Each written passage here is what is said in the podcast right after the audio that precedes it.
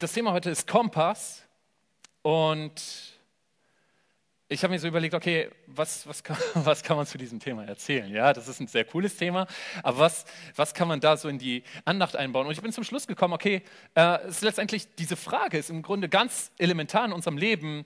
Was ist der Kompass in unserem Leben? Beziehungsweise woran orientiere ich mich? Denn je nachdem, woran wir uns orientieren, was wir uns als Kompass nehmen, was wir uns als Vorbilder nehmen, ja, genau. Ist das entscheidend? Simon, wolltest du bestimmt sagen, ist entscheidend, wie, was für unser Leben für einen Verlauf annimmt. Ja? Je nachdem, woran wir uns orientieren, wird unser Leben sich auch hinbewegen. Ja, das Ding ist nur, oftmals haben wir nichts, woran wir uns orientieren. Wir werden vielleicht am Anfang von unseren Eltern großgezogen, ja, und wir haben sie so als Vorbilder, sie erziehen uns optimalerweise. Und Irgendwann werden die Eltern aber uninteressant, wenn man so, ja, keine Ahnung, 13, 14, 15, 16 ist. Irgendwann hat man nicht mehr wirklich ein Interesse, so auf die Eltern zu hören und es wird wichtiger, was in der Schule ist. Ja? Und dann verliert man diese Orientierung und denkt, wohin geht es denn weiter? Und die meisten Menschen haben sehr gute Ziele für ihr Leben. Sie sagen, okay, mein Leben, ich will nicht so ein 0815-Leben leben, mein Leben soll cool sein. Ich will einfach ein freudiges Leben leben. Vielleicht, ich will eine tolle Familie gründen. Ich will in meinem Leben etwas bewirken. Mein Leben soll Sinn machen. Und dann starten Sie, dann starten wir. Ich bin mir sicher, dass hier die meisten, wenn nicht sogar alle, genau solche, auch solche Ziele für ihr Leben haben. Und wir starten ins Leben, aber haben nichts, woran wir uns orientieren können. Weil, ja, es gibt nicht so dieses Buch, was sagt hier, how to live sinnvoll. Ne? Das ist irgendwie, das wäre cool, aber es gibt es nicht einfach so.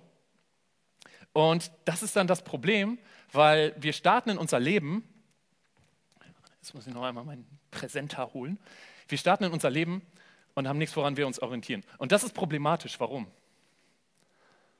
Ich habe ein ganz einfaches Beispiel. Wenn du, wenn man einen Ikea-Schrank aufbauen will, was macht man als erstes? Optimalerweise? Ja, genau das. Man guckt in die Bedienungsanleitung. Ja, wenn man das nicht macht, dann kommt sowas zum Beispiel bei raus. Und das ist nicht cool. Ja, wenn man sagt so, ja gut, okay, hey, ja, damit sowas nicht passiert, ich bin auf jeden Fall immer so drauf, bevor ich sowas bekomme, ich gucke immer in die Bedienungsanleitung. Aber in unserem Leben sagen wir, okay, hey, ich starte einfach und ich habe gesagt, ich will eine tolle Familie, also hole ich mir jetzt ein Mädchen und fange mit der eine Beziehung an oder als Mädchen jung und starte einfach mal, das wird schon irgendwie klappen. Ja? Aber einen Schrank kriegen wir nicht hin, so aufzubauen. Zweite, äh, zweites Beispiel. Ja, wir können nicht Auto fahren, ohne den Führerschein gemacht zu haben. Zumindest die meisten nicht. Manche können es auch nicht, selbst wenn sie den schon gemacht haben. Das, allerdings, wenn wir das dann trotzdem machen, dann kann es einfach mal so enden. Ja? Und das ist nicht cool. Natürlich, das kann trotzdem, das kann, das kann auch mal so passieren. Aber im Grunde ist es sinnvoll, erst den Führerschein zu machen und dann Auto zu fahren, damit genau sowas nicht passiert. Ja? Aber in unserem Leben sagen wir, okay, hey, ich starte einfach mal und gucke, was passiert. Ich habe mir meine Ziele gesetzt, da werde ich schon irgendwo hinkommen. Und die meisten Leben, ist mir so aufgefallen, in Menschen, in, bei Menschen in meinem Umfeld, bei Freunden, bei Verwandten, bei Bekannten. Die Leben fangen so an, die Menschen haben sich gute Gedanken gemacht, was ich gerade schon gesagt habe. Wir wollen eine glückliche, ich will eine glückliche Familie gründen. Ich will ein sinnvolles Leben leben. Ich will etwas bewirken. Ich will einen Unterschied machen. Aber dann starten Sie, dann starten wir in unser Leben mit keiner Orientierung. Sobald wir von den Eltern sagen, okay, die Eltern sind irgendwie uninteressant, Woran orientieren wir uns? Und ganz oft sieht das dann so aus, dass man irgendwie in der Schule oder sowas anfängt, sich bei seinen Klassenkameraden zu orientieren. Okay, hey, was zum Beispiel, was sind jetzt die äh, Klamotten, die gerade in sind? Ja, was kann, was kann ich anziehen, damit ich irgendwie angesehen bin? Was kann ich tun, damit ich angesagt bin? Auf einmal fangen wir an, so, okay, hey, es ist cool, in der Schule, in der Klasse auf den Schwachen rumzuhacken. Also mache ich das auch, weil das machen die, die angesehen sind. Ja? Oder auch im Kollegenkreis geht das so weiter. Und man fängt an, vielleicht auch Sachen zu tun, die man gar nicht tun will. Und da ist die Frage, okay, was hat das nochmal mit den Zielen zu tun, die man sich gesetzt hat? Ja, wenn ich so anfange, ähm, ja, mich so zu verhalten, wie ich mich eigentlich gar nicht verhalten will, einfach nur, weil ich zu den Coolen dazugehören will? Hat das was mit dem sinnvollen Leben zu tun? Für mich persönlich zumindest eher nicht. Ja, unter einem sinnvollen Leben verstehe ich nicht das zu tun, was irgendwie andere von einem erwarten. Hat das was damit zu tun, eine Familie zu gründen? Vielleicht ein bisschen. Meine Frau findet mich dann, vielleicht ist ja zwischen diesen ganzen Klassenkameradinnen eine junge Dame, die ich attraktiv finde und damit sie mich toll findet, muss ich ja zu den Coolen gehören. Aber spätestens dann, wenn ich mit ihr zusammenkomme, merke ich irgendwann, hey, ich wünsche mir eigentlich, dass sie mich liebt, so wie ich bin. Und sie soll nicht irgendeine Person lieben, die ich vorgebe zu sein, oder? Und diese Lebensweise führt dazu, ganz oft dazu, dass Menschen irgendwann, dass, was weiß ich, was ein Mann nach seiner Scheidung da sitzt und sagt, okay, hey, eigentlich war das ganz anders geplant. Mein Ziel war es, eine glückliche Familie zu gründen. Jetzt meine Frau weg, zusammen mit meinen Kindern zum Beispiel. Oder der reiche Mann auf dem Sterbebett liegt dort und sagt, okay, hey, ich habe zwar, ich habe einen dicken Wagen gefahren, hatte eine Villa und so weiter, aber ich wünschte mir, dass ich in meinem Leben meinen Fokus weniger aufs Geld gepackt hätte und mehr in meine Familie gesteckt hätte. Oder auch Stars, die am Ende ihres Lebens so sagen, okay, hey, ich habe ein Leben gelebt, was andere sehen wollten. Ja, ich habe mich so verhalten, weil ich wusste, wie, was die Leute sehen wollen, aber ich habe nicht das, nicht mein Leben gelebt, sondern ein, ein Leben, wie es Menschen sehen wollen. Und das war nicht cool. Und das sind jetzt krasse Beispiele, ja. Allerdings, das sind einfach Beispiele. Als ich das so rüber geschrieben habe, ist mir aufgefallen, wie wichtig das ist, woran wir uns orientieren. Was wir als Kompass in unserem Leben nehmen, was wir als Wegweiser in unserem Leben nehmen. Weil, wie ich es gerade schon gesagt habe, das, woran du dich orientierst, bestimmt dort, wo du mit deinem Leben hinkommst. Und wenn du sagst, aber okay, hey, ich möchte ein Leben leben, wo ich auch bei den Zielen, die ich mir setze, welche Ziele es auch immer sind, du wirst es selber wissen. Ja? Wenn du sagst, ich will ein Leben leben, wo ich dahin komme zu den Zielen, die ich mir gesetzt habe, dann startet alles mit einer Entscheidung. Ja? Und zwar mit der Entscheidung, okay, ich orientiere mich vorher. Ich suche mir vorher einen Kompass, ich suche mir vorher etwas, wo ich ja, eine Hilfestellung bekomme, wie eine Beziehung gut läuft. Wie kann ich eine glückliche Familie gründen? Ja? Wie kann ich in meinem Leben einen Unterschied machen? Wo finde ich den Sinn meines Lebens? Ja, so eine die, ganz elementare Frage in einem Leben. Ja, das Entscheidende ist nur, dass man sich vorher orientiert. Und ich kann sagen, ich habe für mich auf jeden Fall so einen Kompass gefunden. Ich habe für mich so einen Begleiter gefunden und davon möchte ich erzählen. Und ich würde das bestimmt nicht verwundern, wenn ich jetzt sage, okay, dieser Kompass in meinem Leben ist meine Bibel. Ja, aber das Coole ist, dazu habe ich auch noch jemanden, der mich begleitet, der mich stützt, wenn es irgendwie mal schwierig ist, der mir aufhilft, wenn ich mich mal wieder abgepackt habe und der bei mir ist, egal ob es gerade eine richtig gute Zeit ist und es richtig läuft oder ich auch richtig Schwierigkeiten habe. Und das ist Jesus. Und das ist total cool. Und hier ist es ganz wichtig. Ich sage nicht, okay, Bro oder Sis, werde Christ und dann ist dein Leben cool, dann läuft alles. Aber ich möchte dir aufzeigen, was, was möglich ist, wenn du sagst, okay, ich nehme Gott und pack, ähm, nehme ihn als Mittelpunkt in meinem Leben an. Pack ihn dorthin. Weil das Ding ist, dann hast du jemanden an deiner Seite, der sagt, okay, hey, komm, ich nehme dich an die Hand und ich will dich führen und ich will dir helfen, ich will dich leiten. Und ich kann von mir sagen, dass ich das schon so oft erlebt habe. Ja, ich hatte schon so oft Situationen, wo ich gedacht habe, okay, pff, keine Ahnung, was soll ich jetzt machen? Wo soll ich hingehen? Was ist jetzt die Entscheidung? Und habe mit Gott darüber geschnackt und er hat mir geholfen, auch in schwierigen Situationen und auch in guten Situationen. Das ist der Hammer. Und als nächstes hast du auch noch die Bibel als Kompass, Gottes Wort, direkt wo, wenn du diese Bibel mal als Kompass wirklich nutzt und sie auch aufschlägst und darin blätterst, etwa ein Buch hast, was dich ebenfalls anleitet, was dich schützt und was dir hilft. Aber dafür ist entscheidend, dass du diesen Kompass auch mal aufschlägst. Ja, wenn du den Kompass nur in der Tasche behältst, kann er da noch so gut drin sein, er wird dir niemals den Weg zeigen. Aber wenn du die Bibel nimmst und aufschlägst und reinschaust, am Anfang habe ich gedacht, ja, was für ein Schwachsinn, da stehen so alte Geschichten drin, das ist total langweilig, überhaupt nicht interessant. Aber ich habe angefangen, mich mehr damit auseinanderzusetzen. Ich habe mir eine Studienbibel geholt, kann ich nur empfehlen. Und auf einmal fang an, diese Sachen Sinn zu machen. Und nicht nur Sinn zu machen, sondern dir im Leben wirklich zu helfen, bei Entscheidungen zu helfen. Ja? Und das Allerbeste ist aber, wenn du Gott zum Mittelpunkt in deinem Leben machst. Du hast jemanden, der dich überall hin begleitet, der dich nie verlässt und der dich unendlich und bedingungslos liebt. Und das ist extrem cool und das ist sowas von hilfreich. Das ist echt der Hammer.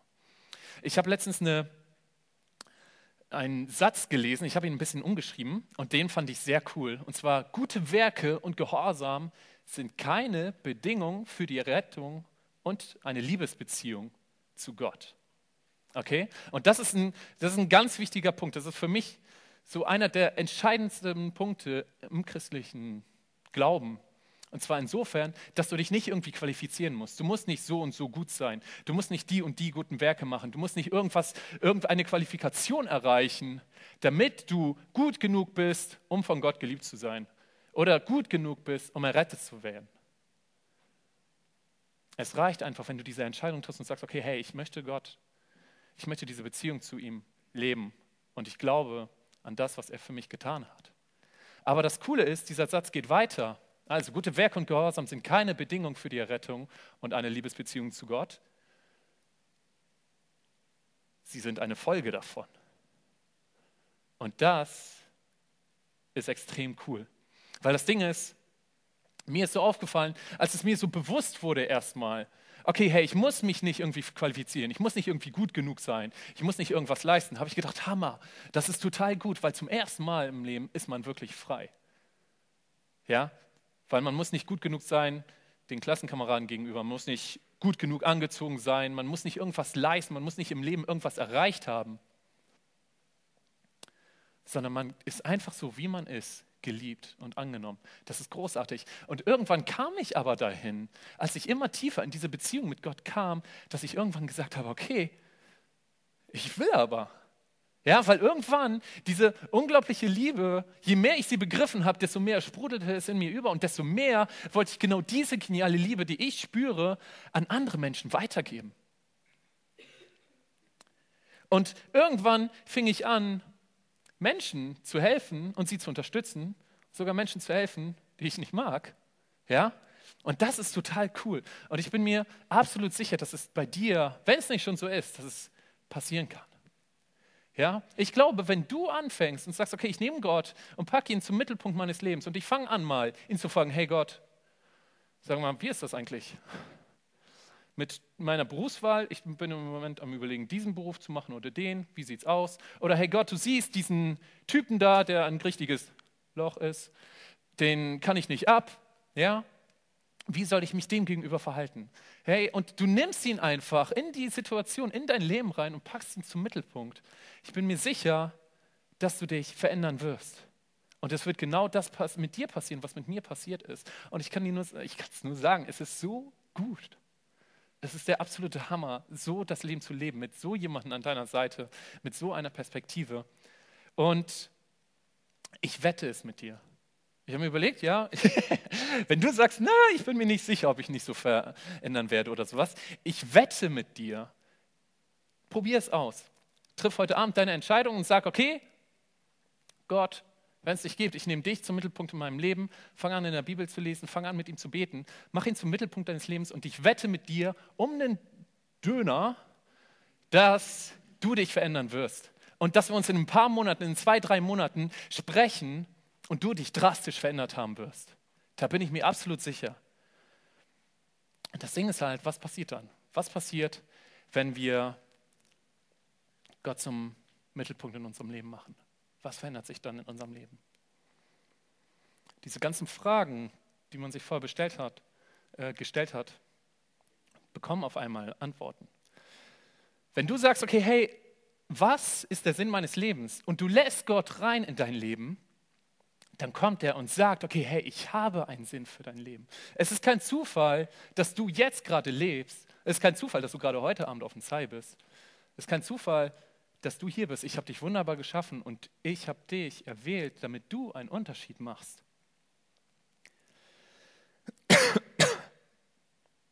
Und wenn du, wenn du es zulässt und schaust und fragst Gott, okay, was ist dein Plan für mein Leben? Dann findest du, was findest du dann? Du findest den Sinn deines Lebens. Du findest den Grund, warum du existierst, warum du lebst. Und wenn du sagst, okay, Gott, ich wünsche mir so sehr für mein Leben, eine tolle Familie zu gründen. Ja? Ich war da, ich bin immer noch so, ich sage immer noch, okay, hey Gott, das wünsche ich mir. Ich bin mir ziemlich sicher, ich bin hier nicht der Einzige. Ja, und so war es vor ein paar Jahren, dass ich gefragt habe, okay, Gott, ich wünsche mir eine richtig tolle Familie und so weiter. Wie sieht es jetzt aus? Und er meinte, ja, okay, du suchst also eine Traumfrau. Ich meinte, ja, genau, die suche ich. Könntest du mir die bitte geben? Und er meinte, okay, bevor du nach deiner Traumfrau suchst, werd du doch selber erstmal zum Traummann. Ich dachte, hm, okay. Wie meinst du das? Und dann habe ich in die Bibel geschaut und das ist total cool, wenn du mal in der Bibel schaust, da steht auch, wie du ein guter Familienvater oder eine gute Mutter werden kannst, ein guter Ehemann, ein guter Partner. Und ich habe gesagt, okay, hey, schau jetzt einfach mal, was macht denn einen guten Mann aus? Und es kamen einige Sachen, zum Beispiel, ihr Männer, liebt eure Frauen, so wie Christus seine Gemeinde liebt. Und das, was da noch dahinter steht. Und ich dachte, okay, das ist ziemlich heftig. Das ist, okay, Gott, jetzt weiß ich, was ich tun soll, um zum Traummann zu werden. Das ist ziemlich heftig, aber, Dankeschön. Aber ich habe gesagt, gut, okay, auch wenn ich das vermutlich nie ganz erreichen werde, ich begebe mich auf den Weg und ich fange an. Warum? Weil ich habe doch Jesus an meiner Seite, der mich stützen wird. Ich werde bestimmt mal auf die Schnauze fliegen. Ja, ist vollkommen okay, er wird mir wieder aufhelfen. Ja, und es werden Sachen sein, die richtig herausfordernd werden. Aber ich werde sie angehen. Und das ist das, das ist das, wenn du anfängst zu sagen, okay, hey Gott, ich wünsche mir eine tolle Familie. Vielleicht sagt Gott genau das zu dir, was er von mir auch noch ein paar, vor ein paar Jahren gesagt hat. Sagt, okay, dann fang doch erstmal damit an. Ja, und du fängst an, in deine Bibel zu schauen. So, okay, wie stellt sich Gott eigentlich Familie vor? Wie stellt er sich Beziehung vor und Partnerschaft? Und dann liest du vielleicht auch Sachen, die dir gar nicht so gefallen, wo du sagst, hm, das finde ich eigentlich gar nicht so cool. Aber dann setzt, so war es bei mir auch. Und dann habe ich mich damit aber auseinandergesetzt. Warum sagt Gott das denn? Und auf einmal macht alles Sinn. Und du siehst, dass das eine, eine Anleitung ist, wie du eine optimale Beziehung führen kannst. Ja, und das ist ein Traum. Und warum solltest du das tun? Jetzt als Mann, als Frau, ihr könnt das natürlich jetzt genauso auch auf euch beziehen. Warum solltest du anfangen, das zu schauen? Weil es dir deine Freundin wert sein sollte weil es dir deine zukünftige Frau wert sein sollte, weil es dir deine zukünftige Familie wert sein sollte, dass du jetzt schon anfängst, die optimalen Bedingungen für sie zu schaffen. Und wisst ihr, was die aktuelle Scheidungsrate in Deutschland ist? Ungefähr. Ja, sehr gut. Ungefähr jede dritte, 35 Prozent. Als ich das gelesen habe, dachte ich, oh, das ist aber wenig. Es ist auch tatsächlich so, vor ein paar Jahren war sie noch bei über 50 Prozent. Sie geht aktuell runter, weil einfach nicht mehr so viele Ehen äh, geschlossen werden. Was denkt ihr denn, wie, ist die, wie hoch ist die Scheidungsrate zwischen Christen?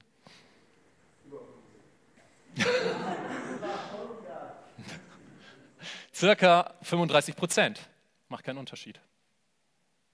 Aber was denkt ihr, wie ist die Scheidungsrate zwischen Paaren, zwischen Partnern, die täglich zusammen beten?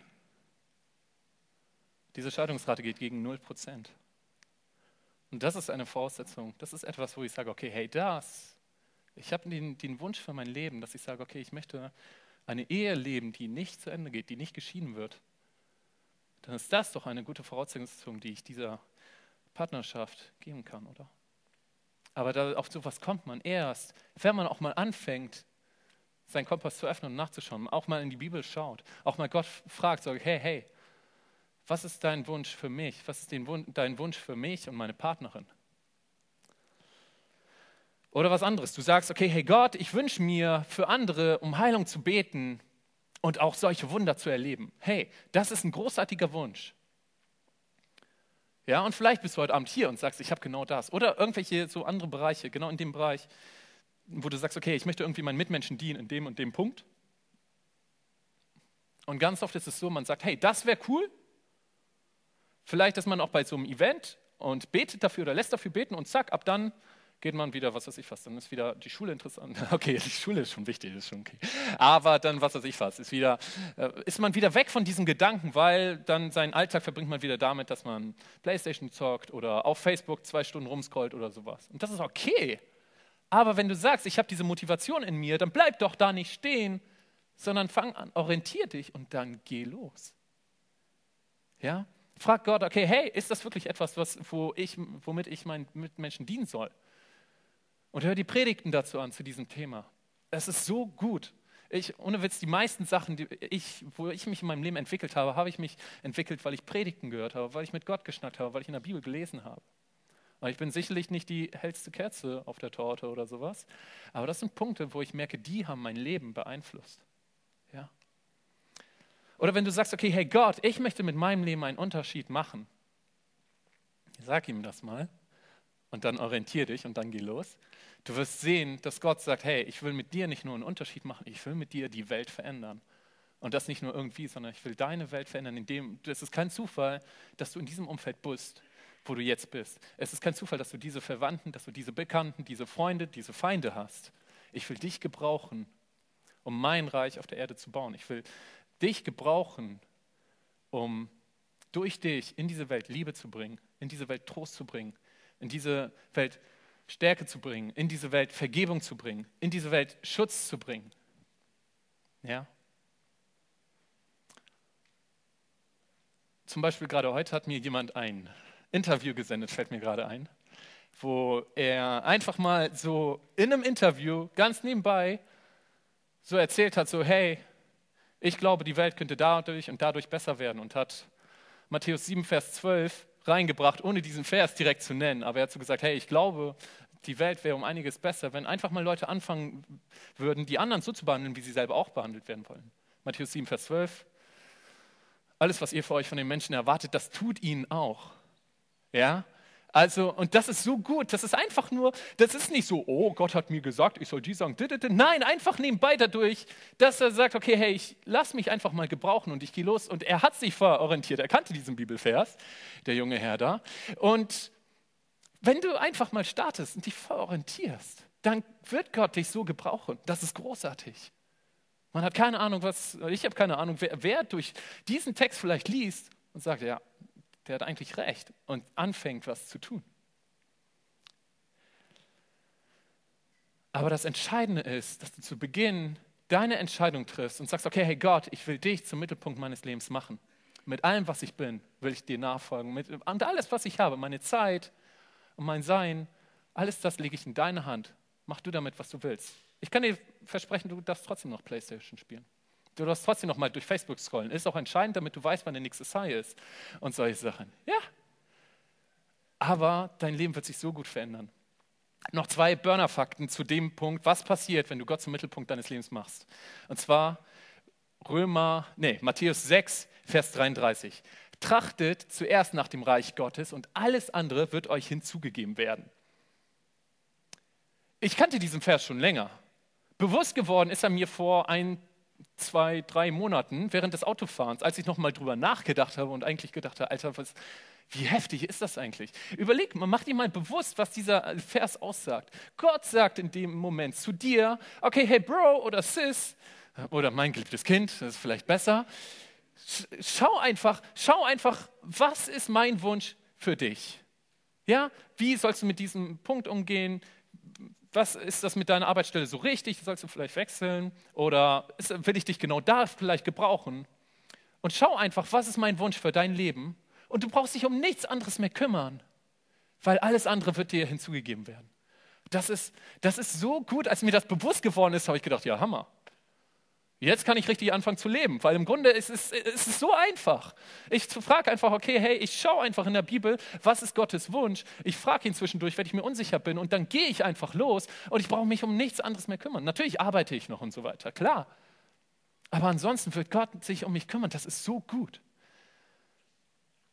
Und der zweite Vers, Römer 8, Vers 28. Ja. Das eine aber wissen wir, wer Gott liebt, dem dient alles, was geschieht zum Guten. Okay, als erstes, dem, der Gott liebt, also auch hier wieder, der Gott zum Mittelpunkt seines Lebens gemacht hat, dient alles zum Guten. Und wisst ihr, was das Gute ist? Das Wort alles leitet sich aus dem griechischen Wort Pass ab. Und wisst ihr, wie man Pass am besten übersetzen kann? Mit alles. Ich weiß, das ist jetzt sehr deep, aber, aber das ist, es ist wirklich so. Alles dient dem zum Guten, der da glaubt. Überlegt, das ist so Hammer. Ich hatte letztens, ich war auf meiner, ja, jetzt habe ich schon erzählt, was ich arbeite. Ähm, ich war auf meiner Dienststelle, das wollte ich eigentlich gar nicht erzählen. Das hat Mike hier alles rausgebracht. das ist okay. Aber auf jeden Fall, ich war arbeiten und dann habe ich mit meinem Wagen einen Unfall gebaut. Und ich dachte, na super, also nicht schlimm und so weiter, ne? aber einmal so halt. Und das war nicht cool, es gab Mecker und dann, ja, Schaden 1500 Euro und so weiter. Und jetzt wird da etwas umgezickt und so weiter, verständlicherweise. Warum macht man das auch? Und äh, dieser Unfall ist mir passiert und ich dachte, na toll. Aber ich dachte, okay, hey, ich sehe zu, dass ich Gott liebe und dass ich ihn zum Mittelpunkt meines Lebens mache. Fazit, Gott wird das gebrauchen. Ich habe keine Ahnung wie, aber er wird das gebrauchen, damit es mir zum Besten dient. Wie gut ist das oder nicht? Das ist doch der Hammer. Es ist, es ist einfach nur gut. Ist, ohne Witz, das ist echt der Hammer. Und letztendlich kann ich dir nur sagen, okay, hey, wenn du kein normales Leben leben willst, dann ist der christliche Glaube eine großartige Möglichkeit. Und du solltest das mal ausprobieren. Ja? Und ich will jetzt noch ein paar kurze Erlebnisse von, sowohl von mir als auch von Freunden erzählen ein Kumpel von mir, Rolf, der hatte Krebs, und zwar einen bösartigen Krebs. Und ähm, die Ärzte haben dann daran angefangen, bei ihm rumzuwurscheln und so weiter. Und so ein amerikanisches Pharmaunternehmen wollte so eine Studie machen über eine, über eine bestimmte Medizin, so bestimmte Tabletten. Und die haben diesen Tabletten zehn Leuten gegeben, zehn verschiedenen Leuten und geguckt, wie die darauf reagieren. Rolf war einer davon. Und das Problem war, diese Medizin führte bei den Menschen dazu, dass sie extremen Hautausschlag überall über der gesamten Haut bekommen haben und dass sie sich erbrechen mussten und so weiter. Und neun von den zehn Leuten konnten diesen Dokum äh, diese Dokumente, diese Medikamente nicht weiter nehmen, weil das einfach nicht möglich war. Nur eine Person konnte die weiternehmen und hatte keine Probleme, und das war Rolf. Und die Ärzte kamen irgendwann zu ihm und haben gesagt: Ja, okay, Herr, ich weiß deinen Nachnamen nicht. Wir haben keine Ahnung warum, aber aus irgendeinem Grund haben diese Medikamente bei Ihnen keine Nebenwirkung. Und Rolf meinte, ja, ich weiß aber schon warum. Und die, ja, okay, warum denn? Und er meinte, ja, das werden Sie mir eh nicht glauben, aber jedes Mal, bevor ich so eine Tablette genommen äh, habe, habe ich dafür gebetet, dass sie keinen Schaden in meinem Körper anrichtet und dass es einfach gut funktioniert. Und das war's. Und die meinten, ja, gut, okay. Hm, hm, hm. Die haben es ihm nicht geglaubt, aber hey, das ist genau das. Und ein paar Monate später hat Gott zu Rolf gesagt, okay, hey, Bro, ich habe dich geheilt, du bist, du bist geheilt worden. Und er sagte, jo, gut, okay, dann setze ich jetzt alle meine Medikamente ab. Und die Ärzte haben gesagt, nein, das können Sie doch nicht tun, Ihr Zustand wird sich verschlechtern und so weiter. Er hat gesagt, doch, mache ich. Und eine Woche später wurde er nochmal untersucht und der war komplett, der Krebs war komplett weg. Das ist der totale Hammer, ja? Das Entscheidende ist aber, dass du Gott zum Mittelpunkt deines Lebens machst. Eine andere Story, die habe ich hier vor anderthalb Jahren auf dem Sai erzählt. Meine wunderbare Schwester, ihr wurde gesagt, okay, hey, Frau Macher, und Sie werden niemals ein Kind bekommen können. Und sie hat gesagt, doch, werde ich. Und es hat neun Jahre gedauert, aber nach neun Jahren hat sie ihren Sohn, El John, nein, er ist Jonael, aber ich nenne ihn mal John, ähm, geboren. Der totale Hammer, eine Hammer-Story. Wenn du die genauer wissen willst, ich kann sie dir gerne erzählen, die ist total gut, aber jetzt würde es den Rahmen sprengen. Und inzwischen hat sie jetzt vor einem Monat hat sie ihren zweiten Sohn geboren. Das läuft. Ja, das ist total gut. Oder ein anderer Kumpel von mir, Gott hat zu ihm gesagt, okay, Bro, Gott spricht immer so. Ne, hat gesagt, okay, hey, spende 10.186 Euro an diese Organisation. Und der Typ hat gesagt, jo gut, okay, checkt seinen Kontostand und sagt, shit, das ist das gesamte Geld, was ich auf dem Konto habe. Hat er gesagt, okay, mache ich hat das dahin gespendet, anonym und so weiter, hat niemand davon erzählt. Zwei Tage später findet er in seinem Briefkasten 10.186 Euro. Der totale Hammer. Oder ein, eine Geschichte noch, die ich sehr cool finde, die habe ich schon vor einigen Jahren gehört. Ein Mann ist abends mit einem Auto gefahren und er fuhr an einer Tankstelle vorbei und Gott hat zu ihm gesagt, hey, geh mal bitte in diese Tankstelle rein. Und er hat gesagt, nee. Er ist weitergefahren Er hat gesagt, ja, was für ein Schwachsinn, wie, wenn Gott mir sagt, dass ich in diese Tankstelle gehen soll. Ist weitergefahren, aber der Gedanke kam immer wieder. Und fünf Minuten später, nachdem 20 Mal dieser Gedanke kam, hat er gesagt, ja, gut, okay, ist umgedreht mit dem Wagen und in diese Tankstelle reingegangen. Und dann sagte Gott zu ihm, und jetzt mach diesen Kohleautomaten einen Handstand. Und der Typ hat gesagt, ja, genau. Also hat gesagt, scheiße, das wird peinlich. Er hat gesagt, jetzt bin ich schon extra hierhin gefahren. Okay, ich mache das einfach. War niemand da, bis auf der Kassierer. Ja? Also geht er da, macht ihm diesen Automaten Handstand. Schon denke, oh, wie gut, dass Gott mir das nicht gesagt hat. Ich hätte mich so abgepackt. Aber zumindest er hat das gemacht. Ja, und dann ist er wieder aufgestanden, wollte gerade rausgehen und fragt der Kassierer ihn, ja, sagen Sie mal, warum haben Sie das denn gerade gemacht? Und er sagt so, ah, nee, ist nicht so wichtig. Ich will weiter rausgehen, aber der Kassierer sagt, doch, komm bitte, erzählen Sie mal. Dann sagt er, ja gut, okay, hey, ich glaube, dass es einen Gott gibt. Und ich glaube, so crazy das auch klingen mag, ich glaube, dass der mir gerade gesagt hat, dass ich neben diesen Kohleautomaten einen Handstand machen soll. Und ist der Kassierer in Tränen ausgebrochen, weil er hat gesagt, okay, hey, ich wollte nach dieser Schicht mir das Leben nehmen. Aber ich habe gesagt, Gott, wenn es dich gibt, lass jemanden neben diesen Kohleautomaten einen Handstand machen. Ja, das ist der Hammer.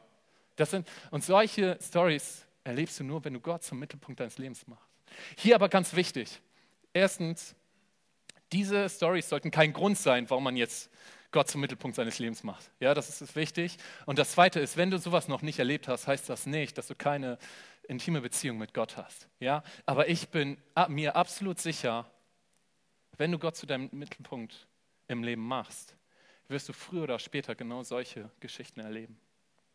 Ja. Und die Band kann jetzt schon mal nach vorne kommen.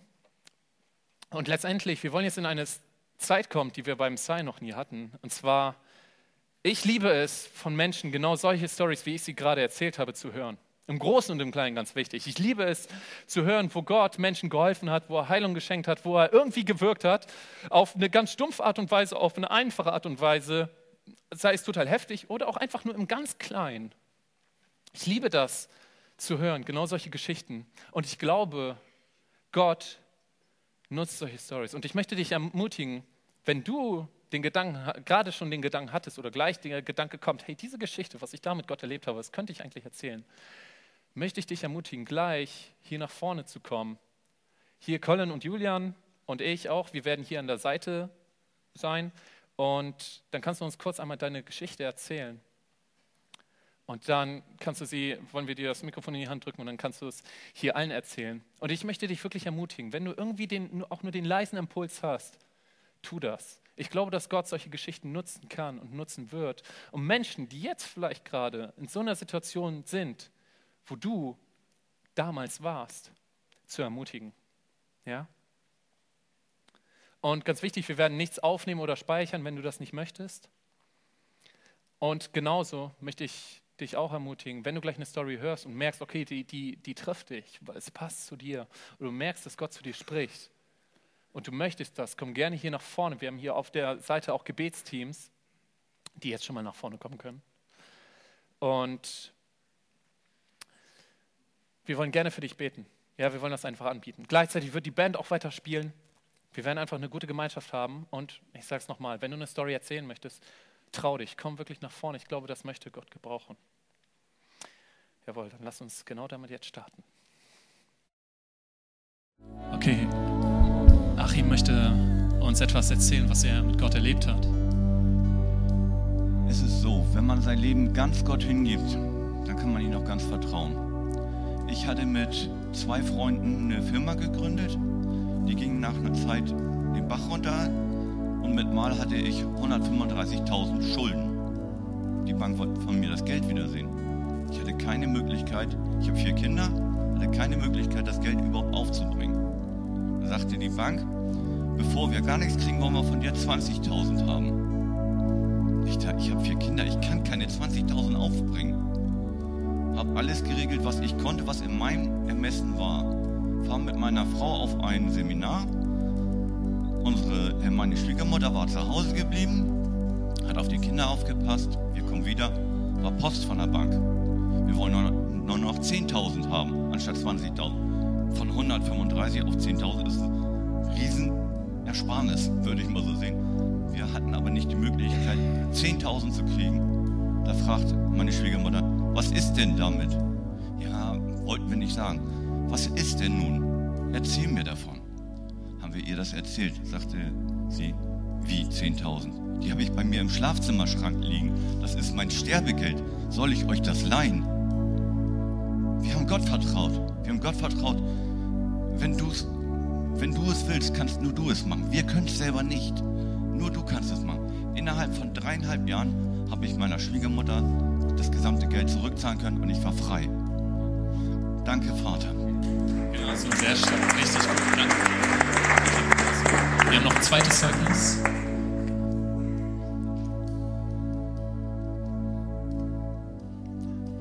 Magst du uns einmal deinen Namen sagen? Hi, ich bin Jan, ich komme aus Uelzen. In Uelzen habe ich meinen Traumjob wahrgemacht. Ich bin Notfallsanitäter in Ausbildung und in meinem ersten Ausbildungsjahr ähm, sind wir einmal in ein Haus gekommen, in ein, ein Familienhaus, ähm, wurden nachgefordert von einem Krankentransport als Rettungswagen, weil es dem Ehemann der Frau sehr schlecht ging. Hat einen völligen Nervenzusammenbruch Zusammenbruch bekommen, während sich die Leiter, Leiterin des Rettungswagens um die Frau gekümmert hat, saß ich da mit dem eigentlichen höher gestellten Rettungssanitäter zusammen vor dem Patienten, der völlig aufgelöst war. Er hat uns seine komplette Lebensgeschichte erzählt. Er ist körperlich kaputt, Krebs, er hat einen zerstörten Magen, zerstörte Lunge, also wirklich körperlich kaputt. Er kann nicht mehr. Er hat sein Haus verloren, er hat seine Kinder mögen, nicht, mögen ihn nicht mehr und wollen einfach nichts mehr mit ihm zu tun haben. Und unser Rettungssanitäter war völlig überfordert. Und ich weiß nicht, wie es aus mir herauskam, aber ich habe dann mit, angefangen mit ihm zu reden. Warte mal, bevor du uns jetzt sagst, ich möchte mich umbringen, habt ihr irgendwas dagegen? Lass uns doch mal dein Leben Revue passieren lassen. Du hast deine Ehe, die funktioniert. Du lebst und du liebst. Das ist doch mehr als Grund genug zum Leben. Und er war so aufgelöst, er hat geweint und wir haben es im Endeffekt geschafft, ihn nicht ins Krankenhaus bringen zu müssen, sondern er hat sich mit seiner Frau in eine psychiatrische Anstalt begeben und sie sind ähm, zusammen in Therapie gegangen. Und ich möchte euch damit sagen, ich war in dem Moment der Kleinste auf dem Auto. Ich hatte keine Qualifikation. Ich hatte keine Ahnung, was ich tue. Aber Gott hat es möglich gemacht. Fühl dich niemals zu klein. Niemals. Sei stark, sei mutig. Trau dir etwas zu. Wenn Gott dir sagt, geh, dann geh. Ein Schiff, das im Hafen steht, das kann sich nicht bewegen. Es braucht den Wind, es braucht das offene Meer. Nur dann kann es vorwärts gehen. Du musst Schritte gehen, sonst wird sich in deinem Leben nichts bewegen. Sei mutig, sei stark. Vielen Dank dir. Dankeschön. Richtig gut. Und noch ein, noch ein drittes Zeugnis von Mike. Das darf ich selber halten. Guck mal, der Moderator darf selber halten. Nein. Ähm, ja, das Lied ähm, Oceans, ich glaube, das geht vielen hier so, das hat mich schon immer sehr berührt. Und ähm, Thomas weiß vielleicht, welche Geschichte kommt. Ähm, Thomas ist aus meinem Hauskreis und ähm, mein Zeugnis steht so ein bisschen jetzt gerade unter ähm, Glauben umsetzen. Ja, also wir lernen immer ganz viel, aber ähm, ich glaube, unser Glaube darf und muss auch viel praktischer werden. Ähm, wir waren im Hauskreis und haben auch Oceans gesungen und haben uns ähm, dann über den Text ein paar Gedanken gemacht und wisst, glaube ich, selber von der Geschichte auf dem Wasser laufen. Unsere Haupteinsicht war, alles klar, Gottvertrauen. Ne? Also Gottvertrauen, Glaube fängt da an, wo mein eigenes Vertrauen aufhört. Da kann er wirken. Gut, alles klar. Ich bin mit Paul zurückgefahren, das ist ein anderer Kollege von mir aus dem Hauskreis. Äh, wir fahren auf die Straße, haben uns ein bisschen länger dann bei Sammy aufgehalten. Und wir fahren raus und ich habe mir gerade dieses wunderschöne Buch, da gibt es eine ganz, ganz lange Geschichte zu, aber das ist mein Zeugnisbuch und mein Predigtbuch, wo ich alles aufschreibe, was irgendwie wichtig ist. Und dieses Buch hat sich in meinem Fahrrad verfangen. Zack, bam, lag ich da. Nicht so nice. Aber es war doch mein Buch, es war mein Zeugnisbuch, meine Bibel war auch dabei. Ja, den Beutel hätte ich mal mitbringen sollen, der ist kein Beutel mehr. Ähm, und Paul guckt mich an und äh, Paul ist auch bei der Polizei und sagt, Alter, geht's dir gut? So, ja, eigentlich super. Also, total geil. Auf den Kopf gelandet, aber nichts passiert, nö. Mir geht's wirklich super. Ich dachte so, ja, irgendwie, weiß ich, ein Marathonrennen oder sowas. Das einzige Problem, was ich hatte, war, ich hatte gerade meine Brille neu bekommen und ich so, ah, wo ist die denn jetzt gelandet? Die ist mir natürlich beim Sturz runtergefallen. Und ich suche und ich suche, wie man das eben so macht. Nein, natürlich finde ich sie nicht. Mal mitten auf der Straße war ja auch schon dunkel. Fahrrad, naja, ging so, war nicht mehr ganz heile. Und ähm, ich dachte, Paul, komm mal her. Was haben wir denn gerade gelernt? Er meinte, ja, Gott vertrauen, ne? Nicht mehr selber suchen. Ich sage, ja, komm her, wir wissen ja, wie das geht. Komm. Ich sage, Papa, hör mal zu, ich habe gerade meine Brille verloren. Ich würde die jetzt schon gerne wiederfinden. Du kannst das. Danke. Amen. Greife in meine Tasche. Ist meine Brille drin? In meiner Jackentasche. Geil. Ist schon ziemlich geil. Und ähm, ja, die Story geht dann noch weiter. Dann ähm, habe ich noch meinen Schlüssel verloren. Der lag auch auf der Straße. Ich dachte, suchen, suchen, suchen, suchen. Ach, wie blöd. Eigentlich weiß man ja auch, wie es geht. Komm mal, Paul. Komm, wir beten nochmal. Papa, Schlüssel das, ne? Weißt du ja. Danke. Ähm, ja, kommt ein Auto vorbei, will uns von der Straße. Ich dachte, scheiße, jetzt müssen wir ein bisschen beeilen. Und so sagte er, nee, nee, mal ganz langsam. Ich, äh, sie sahen so aus, als suchen sie was. Ich dachte, äh, ich mache ihnen mal Licht. Hat er Licht angemacht, stand da und hat mit mir einen Schlüssel gesucht, haben wir natürlich gefunden. Also, wie er es manchmal macht, ist äh, unergründlich. Ähm, am Ende von der ganzen Story habe ich dann noch der äh, Optikerin davon erzählt. Die fand das auch ganz cool, weil sie meinte, also das Glas vorausgesprungen. Haben sie das denn hinbekommen? Ja, Fahrradunfall ist aber nichts passiert, weil Gott war dabei. Und sie guckt mich an. Vielmann, ne, im kurzes Zeugnis geben. Und ähm, stand sie da und sagte, wie Gott war dabei. Ich sage, ja, er war dabei, ist ja kein Problem. Schutzengel, so haben sie bestimmt schon mal gehört, aber Gott war halt selber dabei jetzt da. Also, er war, hat aufgepasst, ist nichts passiert. Und dann hat sie die Brille genommen, hat das Glas reingedrückt. Das ja, der muss wirklich dabei gewesen sein, ist alles super. Also muss sie nicht mal eine neue Brille kaufen. Also er richtet auf jeden Fall alles zum Guten. Amen. Glauben umsetzen. Genau so, richtig gut. Richtig gut. Sehr schön.